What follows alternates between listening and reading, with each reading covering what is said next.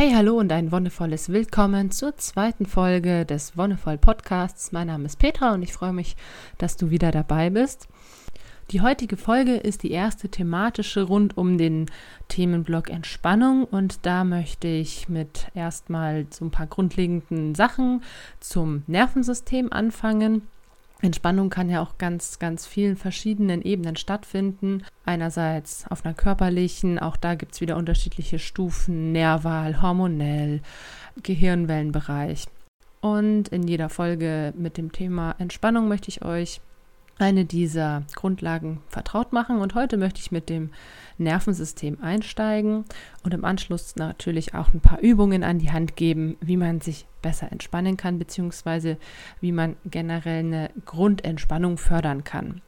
Aus dieser Folge kannst du dann also wichtige Infos rund um das vegetative Nervensystem mitnehmen. Ähm, du erfährst einiges über den Vagusnerv, ein sehr langer Nerv, der sich durch deinen ganzen Körper zieht und wie du diesen gezielt durch Übungen ansprechen kannst. Was ist denn eigentlich das vegetative Nervensystem oder das Nervensystem überhaupt? Nerven kennst du wahrscheinlich schon. Du kennst den Ausdruck, etwas geht dir auf die Nerven. Und Nerven sind im Endeffekt diese kleinen Teile in unserem Körper, die eine unglaublich wichtige Bedeutung haben, die übertragen Reize. Also Umwelteinflüsse, egal welcher Art, was wir sehen, was wir hören, was wir schmecken, was wir fühlen, all das sind Reize, auch Schmerzempfinden oder Berührung, all das, was du über die Sinnesorgane von deiner Umwelt erfährst. Und diese Übertragung läuft sowohl von einem Sinnesorgan zum Gehirn als auch andersrum vom Gehirn zu den Organen und Sinnesorganen.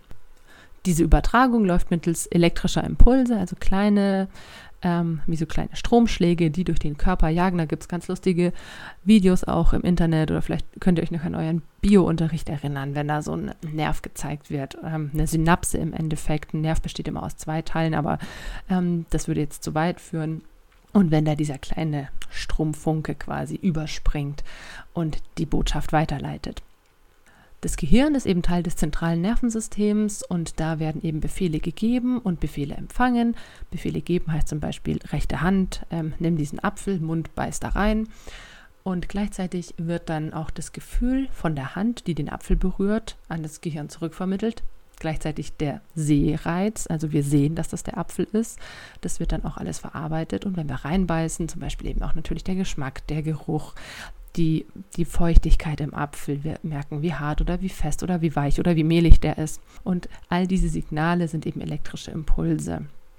Das Gehirn ist Teil dieses Nervensystems, dazu gehört auch noch das Rückenmark in deiner Wirbelsäule verläuft ein Kanal und da läuft das Rückenmark durch.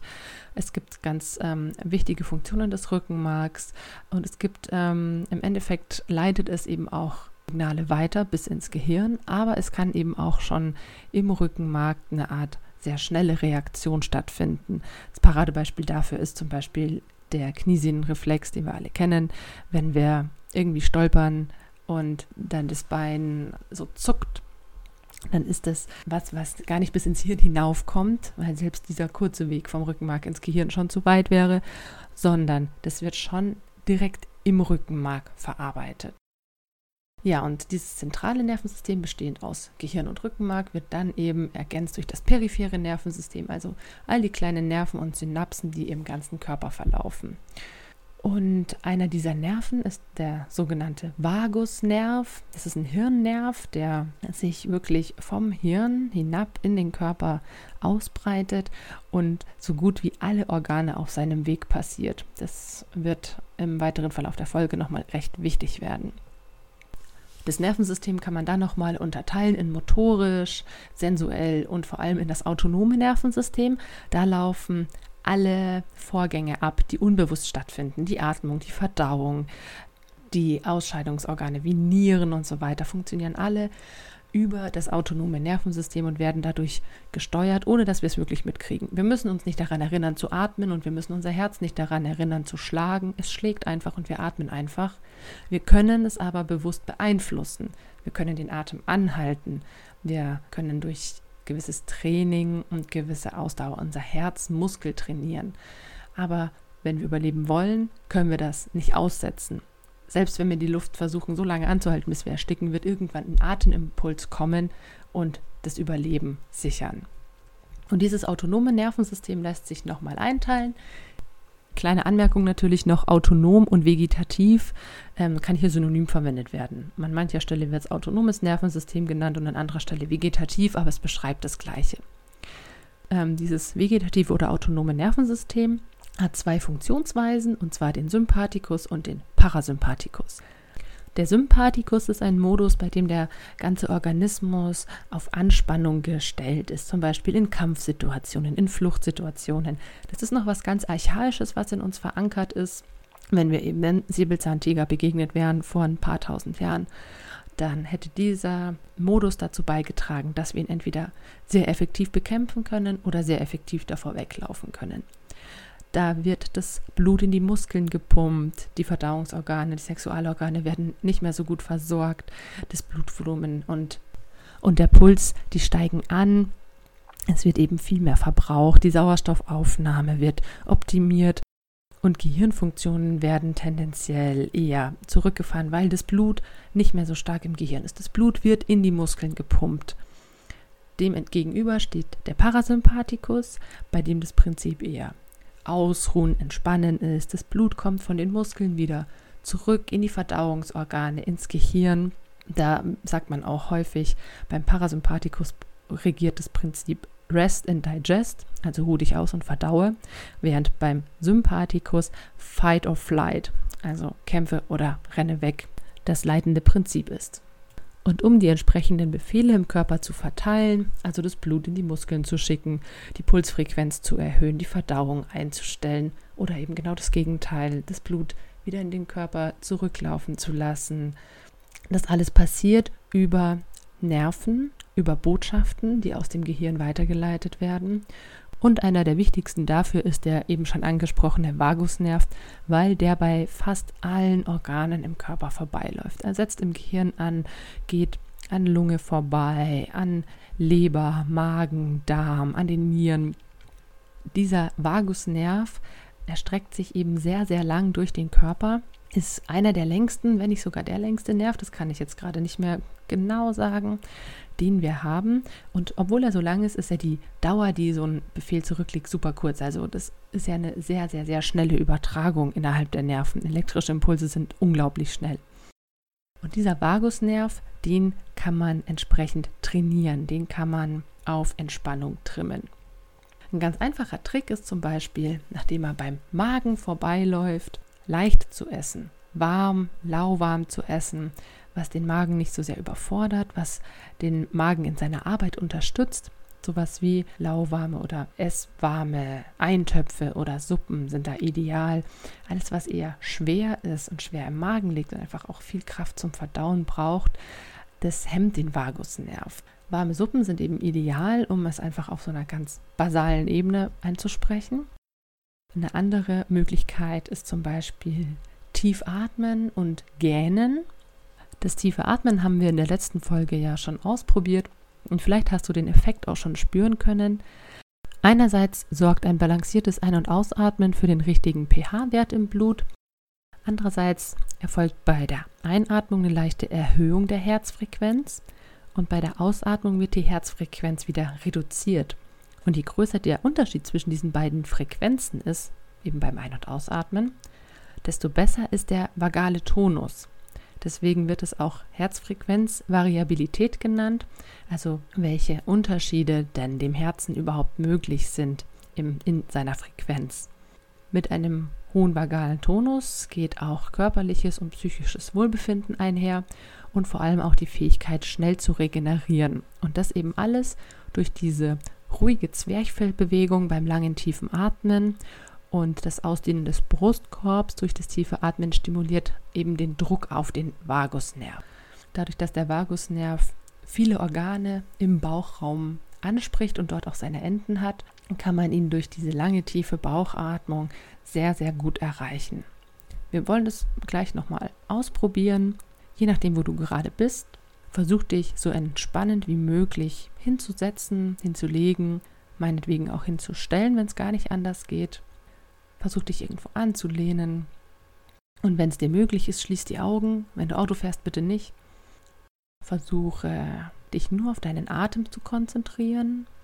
Spüre, wie er bei der Nase oder beim Mund einströmt, sich in deinem Körper ausbreitet, deine Bauchdecke hebt, deinen Brustkorb ausdehnt und mit der Ausatmung wieder entweicht, dein Bauch und dein Brustkorb sich wieder zusammenziehen. Und wenn es dir möglich ist, dann halte jetzt nach jedem Ein- und Ausatmen für zwei, drei, vier Sekunden den Atem mal an.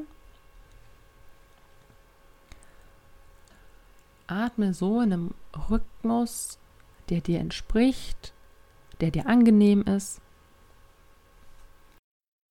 Und versuche wirklich die Luft bis ganz hinunter in den Bauch zu schicken. Wie gesagt, der Vagusnerv reicht bis zu den Sexualorganen auch runter. Die liegen ja sehr tief im Becken. Und mit der Ausatmung drück auch wirklich so das letzte Luftbisschen aus deinen Lungen, aus deinem Bauch heraus. Und wiederhole das noch zweimal. Lang und tief einatmen. Spüre auch, wie die Luft dich erfrischt, wie sie dich versorgt mit Sauerstoff, mit neuer Energie für deine Zellen. Und mit dem Ausatmen gib Verbrauchtes ab.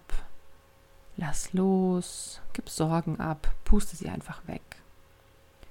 Und nochmal in deinem eigenen Tempo ein- und ausatmen.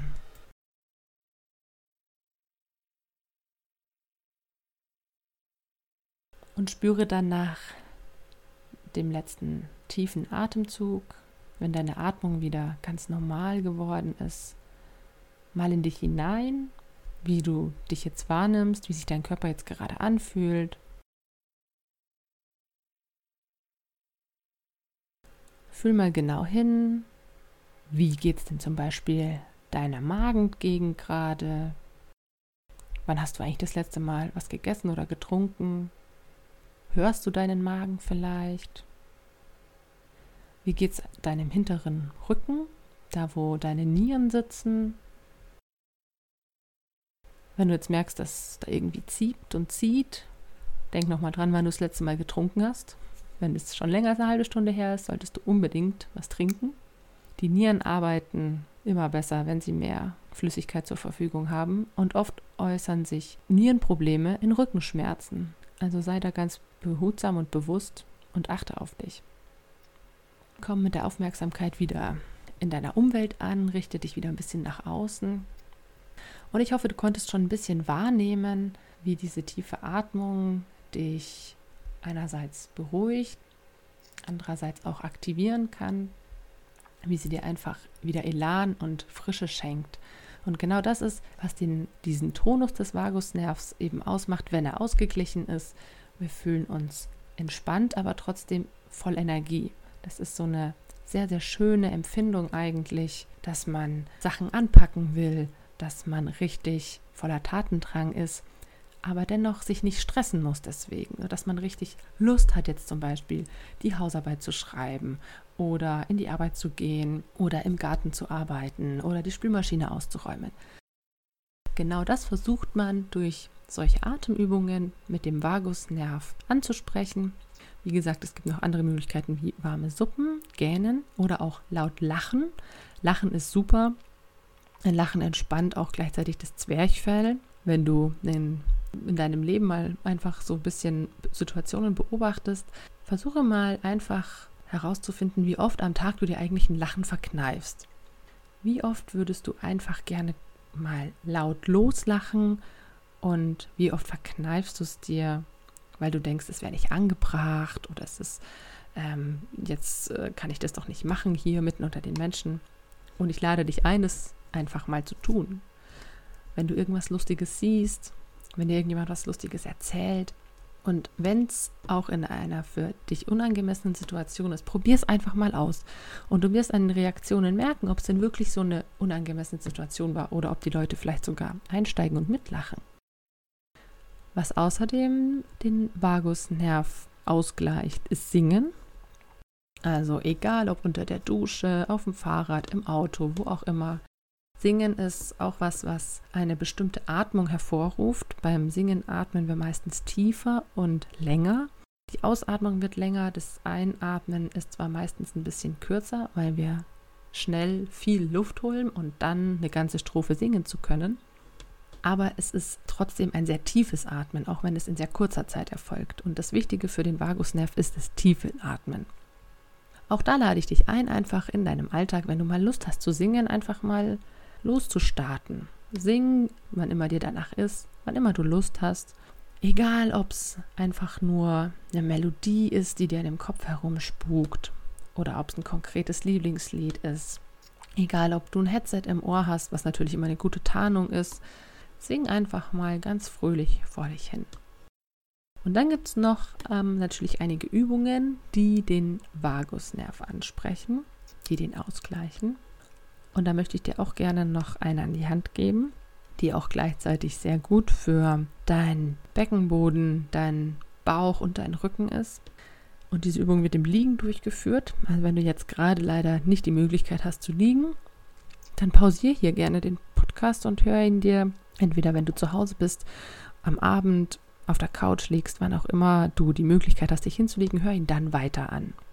Alternativ kannst du auch jetzt den Podcast weiter anhören, dir die Übung genau einprägen, sie visualisieren und dann zu einem Zeitpunkt üben, wenn es dir besser passt.